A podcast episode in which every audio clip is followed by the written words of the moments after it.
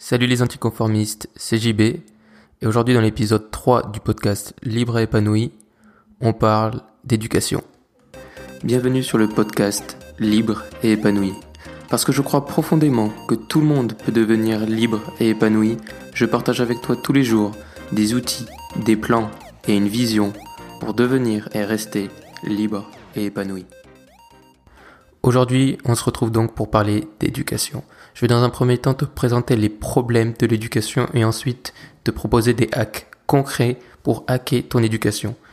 Que tu sois salarié ou que tu sois étudiant encore à l'heure actuelle, je vais te présenter comment concrètement hacker ton éducation avec des hacks simples. Certains sont conduits, d'autres un peu moins.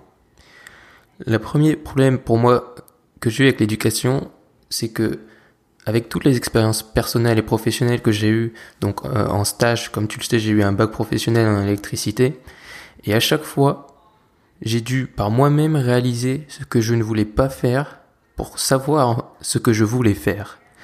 Je m'explique. Donc, j'ai eu un bac professionnel en premier temps, donc euh, en tant qu'électricien, et donc avec tous ces stages, j'ai réalisé que je voulais pas devenir artisan.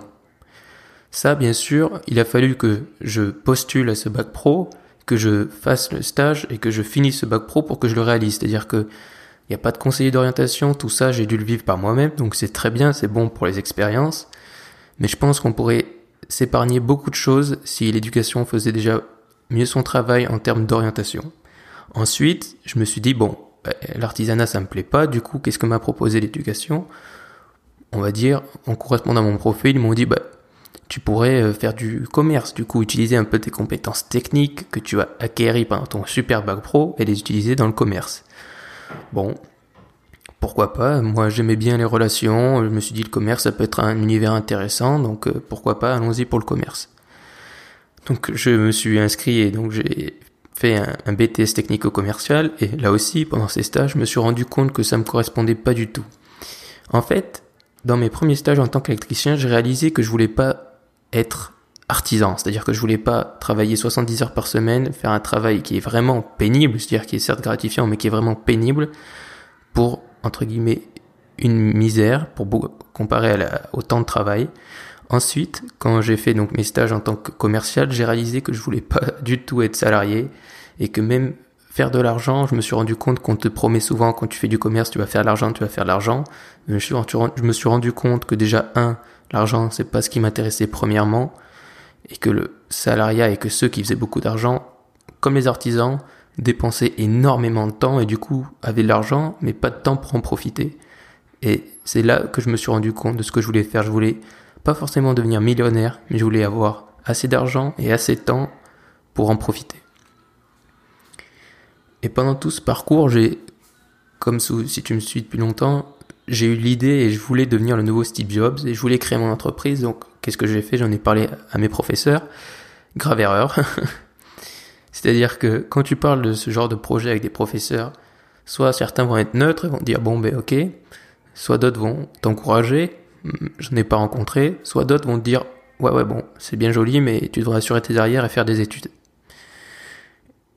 Et le point où je veux en venir avec toi, c'est la question centrale, est-ce que l'éducation nuit à ta liberté? Alors, premier problème de l'éducation, et pourquoi elle nuit à ta liberté, c'est qu'elle affecte ta créativité. C'est-à-dire, on va prendre l'exemple du dessin. Donc, remets-toi quelques années en arrière, quand tu étais jeune, très jeune, que tu dessinais des stickman, ou des dessins très moches, mais que tu étais content de les faire et que tu étais aussi content que si tu aurais dessiné une super euh, voiture euh, comme un professionnel du dessin. Pourquoi aujourd'hui tu dessines plus? Parce que la plupart des gens ne dessinent plus. Parce que le problème de l'école, c'est que l'école tue ta créativité en te jugeant. En te jugeant, en te donnant des notes, et puis en t'apportant toujours un regard qui doit correspondre à une certaine chose, c'est-à-dire qu'il doit correspondre à des critères, à un programme, et que si tu fais pas le dessin dans le bon sens, c'est que tu n'as aucun talent, et donc abandonne le dessin. Mais le problème, c'est que talent n'est pas égal à créativité. C'est-à-dire que c'est pas parce que tu n'as pas de talent pour certains que tu n'es pas créatif. Je veux dire, des gens ont dit à Picasso que ce qu'il faisait c'était nul. Je sais pas s'il le dirait encore aujourd'hui. C'est exactement ça. On nous laisse pas la chance et l'envie et même l'espoir d'être créatif. Ou que très rarement. Ou que si tu es vraiment talentueux, tellement talentueux que bien sûr tu n'as pas besoin de personne pour te pousser du coup c'est vraiment ce que tu aimes et du coup tu vas pas abandonner. Mais du coup aujourd'hui pourquoi la majorité des gens ont arrêté le dessin? Parce qu'on leur a dit que c'était pas pour eux. Et que même s'ils essayaient de faire leur truc dans leur coin et d'être créatifs, non non c'est moche, pour moi c'est moche. La créativité, un autre exemple, c'est la musique. Pourquoi il y a plein de jeunes qui, on aime tous la musique globalement, c'est un point commun, mais pourquoi la musique à l'école est vraiment le truc où on y va bien? Parce que c'est pas des maths et que c'est, on peut juste se reposer. Parce que la musique, on te l'apprend dans la pire des façons. Je veux dire, on nous apprend la flûte encore et on peut rabâcher tout ce qu'on veut sur la flûte. La flûte, ça intéresse personne, ok? Et si on nous apprenait la musique dans une autre façon, si on nous permettait de nous exprimer plus, alors certes, ça demande des moyens plus considérables d'avoir une guitare pour chaque étudiant, mais on ne demande pas forcément ça. On demande juste déjà d'avoir une façon d'appréhender la musique plus moderne. Déjà, ce serait bien parce que je sais pas pour toi, mais moi, mes professeurs de musique non, ont rarement été très modernes. Et c'est un autre exemple. C'est-à-dire que même quand l'école essaye de nous apprendre la créativité, déjà, la musique, elle nous l'apprend qu'une heure par semaine. Donc si tu as eu la chance et que tu avais un prof de musique bien, eh ben c'était qu'une heure par semaine. Et en plus, la plupart du temps, on l'apprend de manière ennuyeuse. Le pire, c'est que ça va aller crescendo, tu vas voir. Le pire, c'est qu'aussi, il y a ce qu'on appelle des matières inutiles. Alors bien sûr, attention, toutes les matières ne sont pas inutiles et toutes les matières sont plutôt utiles, mais ça dépend pour qui en fait.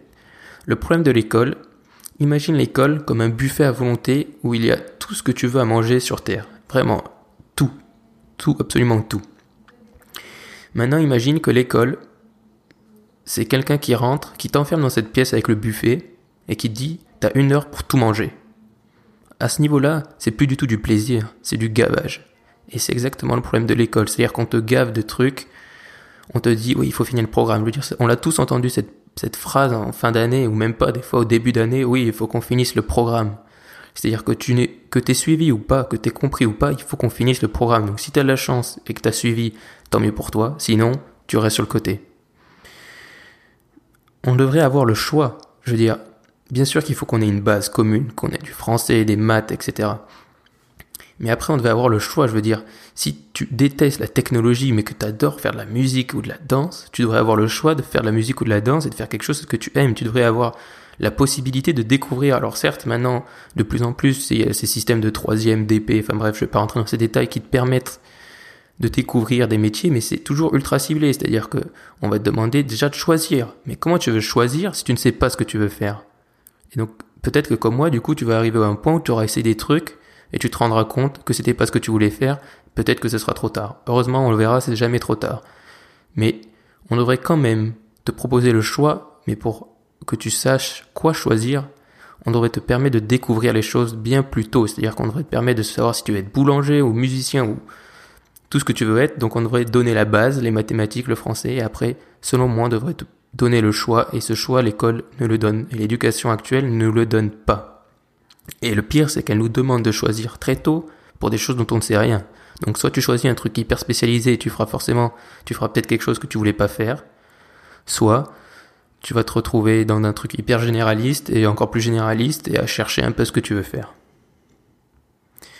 Tu vois, c'est exactement en reprenant l'exemple, c'est ce qui m'est arrivé avec euh, l'électricité et le commerce. C'est-à-dire que je savais pas forcément ce que je voulais, faire, du coup j'ai choisi. Je me suis rendu compte, bon ben c'est pas ça, j'ai choisi autre chose, bon ben c'est pas ça. Alors on peut toujours rebondir, heureusement, mais quand même, c'est 5 ans de ma vie que, même si j'ai appris des trucs qui me sont utiles, c'est pas forcément ce que j'aimais faire. Et moi encore, j'ai eu la chance, c'est-à-dire que vraiment j'ai eu mon bac et mon BTS sans trop de difficultés, sans trop travailler honnêtement. Du coup, j'ai pu avoir un diplôme dans quelque chose que je n'aimais pas facilement sans trop travailler. Mais imagine si j'avais pas eu ces facilités, je veux dire, je serais peut-être vraiment dans la mouise pour pas dire autre chose aujourd'hui. Le dernier gros problème de l'échec de l'école, spoil, c'est l'échec. Je vais donner un exemple simple. On va prendre l'exemple d'une mère américaine et d'une mère française qui sont dans un parc. La mère américaine et la mère française ont tous les deux un petit garçon. Le petit garçon, donc, il joue sur une balançoire Et il tombe, la mère américaine dit Ah, c'est bien, t'as essayé. La mère française dit Tu vois, je te l'avais dit. Voilà. C'est l'école, c'est l'éducation. C'est-à-dire que on laisse même pas l'espoir d'essayer. C'est-à-dire qu'avant même que tu dises, oh, je pourrais, on te dit, non, non, non, mais attends, qu'est-ce que c'est que ces idées? Reste ici, reste dans ton coin, fais, deviens salarié, ou deviens ci, ou deviens cela. N'essaye même pas. Donc, ce problème, c'est que ça a des conséquences beaucoup plus graves que le simple fait d'avoir peur d'essayer, entre guillemets. C'est que ça a des conséquences qui font que les gens font des choses qui, au fond d'eux-mêmes, ils n'aiment pas ça parce qu'ils n'ont pas eu le choix et que même quand ils ont vu, quand ils sont dit bon peut-être que je vais essayer, on leur a dit non non non non non. Mais le problème c'est que c'est tellement intégré, c'est-à-dire que c'est à ce niveau-là c'est du formatage et c'est pas que l'éducation, c'est vraiment la France. Enfin c'est pas mal que dire ça, c'est la réalité, c'est-à-dire que c'est en toi, que c'est en chacun de nous depuis qu'on est tout petit et que du coup c'est très difficile de rompre cette vision. Alors aujourd'hui il y a quelque chose qui nous permet de rompre cette vision et c'est extraordinaire, c'est Internet. Aujourd'hui grâce à Facebook et puis grâce à des livres etc et on va voir tout ça après on a cette vision n'importe où sur Terre, c'est-à-dire qu'on peut, on peut littéralement avoir accès à n'importe quel savoir. Et du coup, on a aussi en plus des savoirs, de nouvelles philosophies. Donc il y a tous les aspects peut-être spirituels, mais il y a aussi le développement personnel et une autre vision du monde entrepreneuriat et de l'école, etc., etc. Maintenant, après avoir vu les problèmes, et si on parlait des solutions? Comme je te l'ai dit, que tu sois actuellement à l'école ou que tu travailles, ces solutions sont applicables dans tous les cas. La première des solutions, et c'est pas vraiment une solution, c'est un principe qui est ultra important, c'est que quoi que tu fasses, le problème d'éducation, comme on l'a dit, c'est que souvent ça correspond pas vraiment avec ce qu'on veut vraiment faire. Donc le but, ça va être de trouver des connaissances utiles en lien avec ce que tu aimes, avec ton projet si tu l'as déjà trouvé, et de, de te concentrer sur ça. C'est-à-dire que si tu as déjà ton projet et que par exemple tu peux encore t'orienter sur des études, tu peux le faire. Si tu es actuellement en train de travailler et que tu n'aimes pas ce que tu fais mais que tu sais ce que tu aimes, par exemple que tu travailles, je sais pas, dans une banque mais que toi ce que tu aimes c'est le bricolage, et eh ben tu peux commencer déjà à acquérir des connaissances en lien avec ce que tu aimes et avec ce que tu vas en faire ton projet pour devenir libre et être heureux et être épanoui. Donc pour acquérir des connaissances, acquérir une connaissance, ça demande trois choses. 1. Une source. 2. De l'attention. Et 3. Du temps. Une source. Aujourd'hui, on n'a plus besoin de l'école. On a la meilleure source au monde qui est Internet. Alors certes, des fois, il faut vérifier d'où ça vient. Mais pour ça, Internet donne la même chance à chaque être humain tant qu'il a accès à Google. C'est-à-dire qu'on a tous le même accès au même savoir. Et ça, c'est génial. L'attention, alors attention, attention, problème. Aujourd'hui, comme tu le sais, il y a plein de trucs là-dessus, je vais pas rabâcher les histoires d'attention et qu'on a du mal à, être concentré sur quelque chose. Mais l'avantage, c'est que si tu commences à apprendre quelque chose que tu aimes, quelque chose qui t'est utile et qui t'intéresse profondément, tu vas forcément avoir beaucoup plus d'attention que si on t'apprend des trucs de maths dont tu n'as aucune envie d'apprendre. donc c'est pour ça aussi que les gens, les profs se plaignent, oui, les élèves sont moins, ont moins d'attention, mais je suis sûr que tu mets un élève devant un cours, euh, je sais pas, de business, si c'est le business qu'il aime, il n'utilisera pas son téléphone, il sera concentré. Et donc ce problème d'attention, certes, c'est vrai que même quand on fait ce qu'on aime, on peut être euh, dérangé par Facebook ou tous ces trucs, mais il y a des façons très faciles, il y a une façon très facile de le faire, c'est de mettre son téléphone en mode avion, et même si ça, si ça a été rabâché des centaines de fois, cette histoire du mode avion, c'est vrai, c'est utile.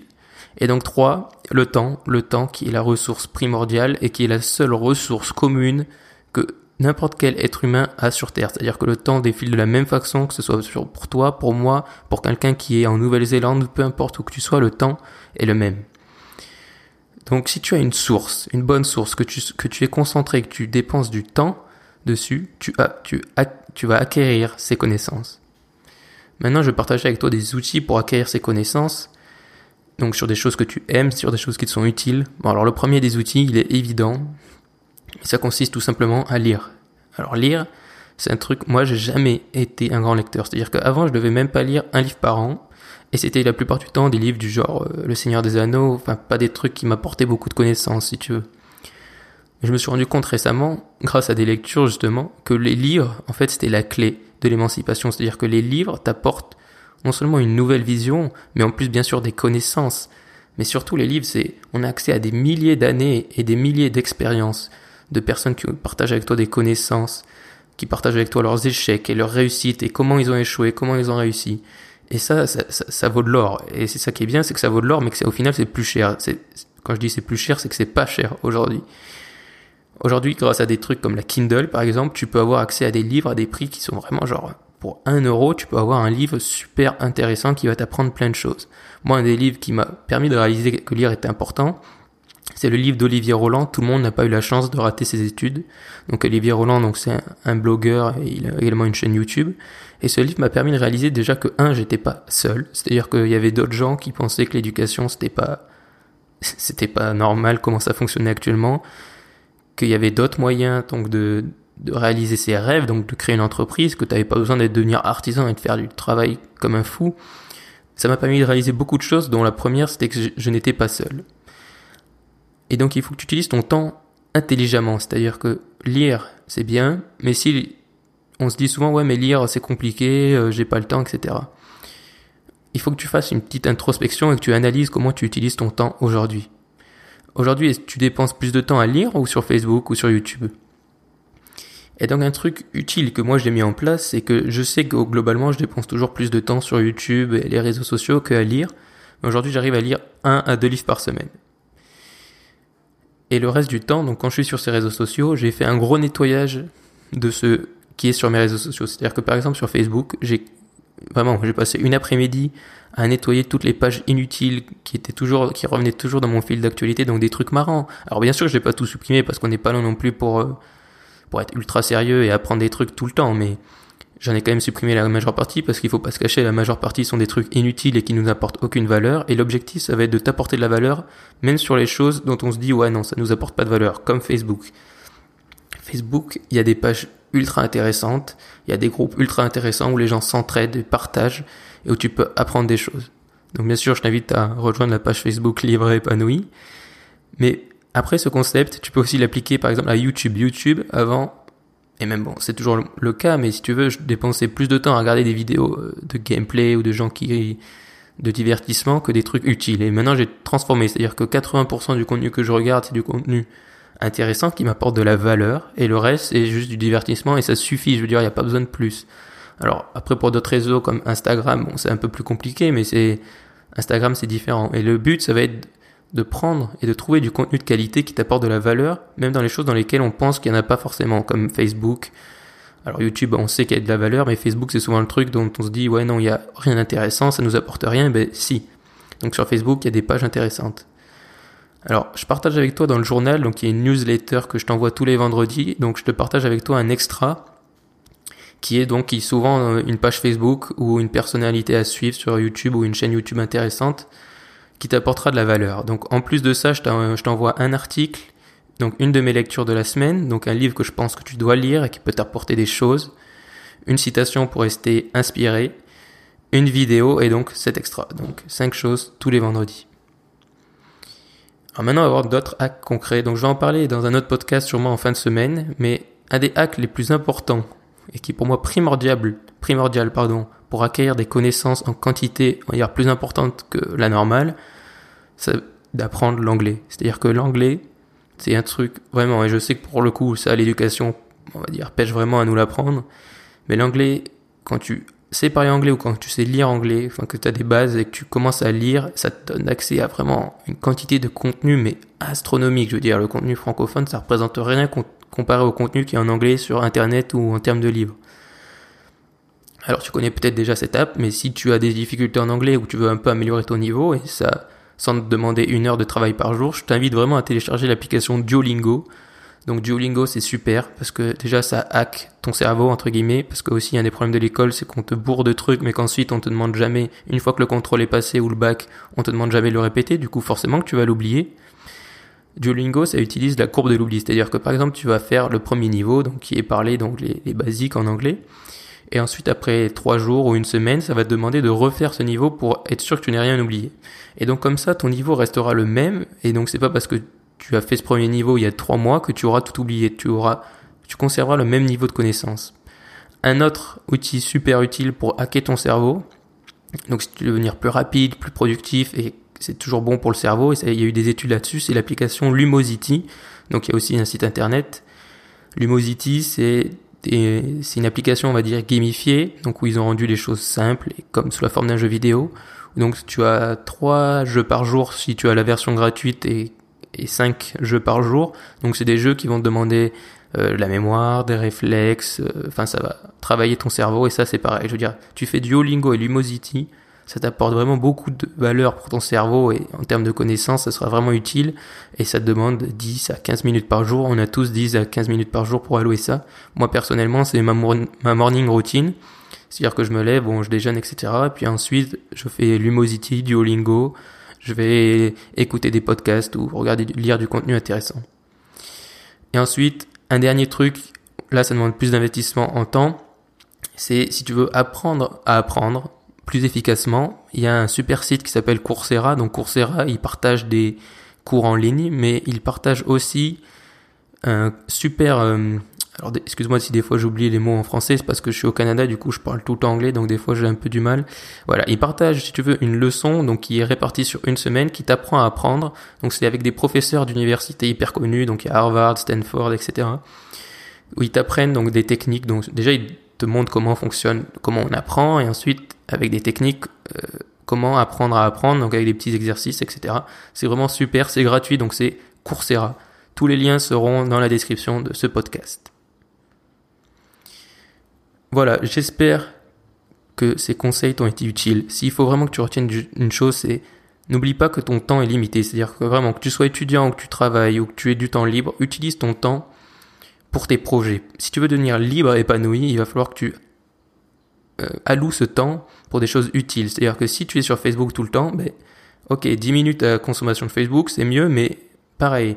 Mais euh, like des pages intéressantes, cherche du contenu intéressant trouve des connaissances en lien avec ton projet et fais en sorte que ce que l'éducation t'a pas apporté, c'est-à-dire cet esprit euh, d'initiative ou les connaissances que tu aurais voulu acquérir en lien avec ton projet, lis des livres, suis des pages, euh, suis des chaînes des chaînes YouTube qui t'intéressent, écoute ce podcast tous les jours, fais en sorte de diminuer le temps que tu passes sur des choses inutiles et d'augmenter celui que pardon celui que tu passes sur des choses utiles.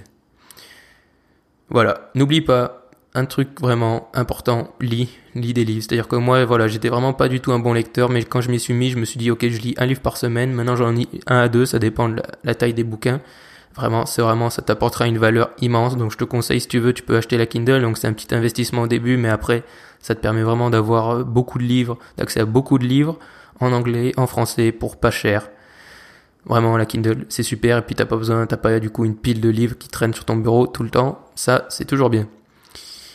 Voilà, lance-toi, choisis ton projet, fais ce que tu aimes, acquéris les connaissances, oublie ce que l'école t'a appris. Voilà. Crois en toi et lance-toi, ok? Voilà, si ce podcast t'a plu, je t'invite donc à t'abonner à ce podcast donc sur Apple Podcast, également à me laisser une note et à me dire par exemple s'il fallait que s'il faudrait que je change quelque chose, euh, etc. Vas-y. Je t'invite également à rejoindre la page Facebook, donc tu trouveras le lien de la description, dans la description de ce podcast. Donc quand on sera à 20 sur la page Facebook, je ferai un live toutes les semaines. Il y a plein d'autres projets qui vont arriver.